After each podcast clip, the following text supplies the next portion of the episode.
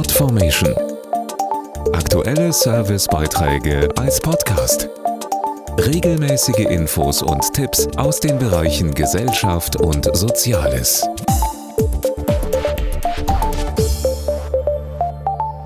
Wenn es um Milch und Nachhaltigkeit geht, sind Kühe, Landwirte und Grünland ein tolles Trio. Warum das so ist, erklärt gleich der Landwirt Florian. Er kennt sich bestens aus, wenn es darum geht, seinen Kühen das Futter zu geben, das gut für Tier und Umwelt ist.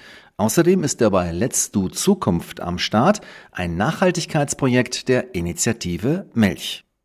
Beim Projekt Let's Do Zukunft geht es um Nachhaltigkeit am Beispiel von drei Milchhöfen. Landwirt Florian, was fressen Kühe eigentlich? Kühe sind Wiederkäuer. Die ernähren sich hauptsächlich von raufaserreichen Futtermitteln wie Heu, Gras, Silagen oder Stroh. Und wo kommt das Futter her? Wir können hier im Betrieb fast 80 Prozent unserer Futtermittel selber herstellen. Das bezieht sich vor allem auf die Maissilagen und Grassilagen und Kleegräser.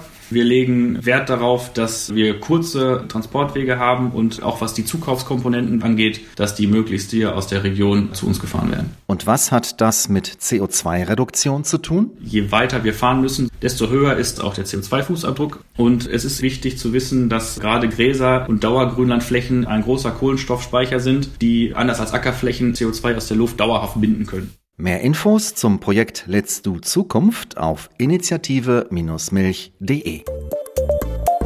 Podformation.de Aktuelle Servicebeiträge als Podcast.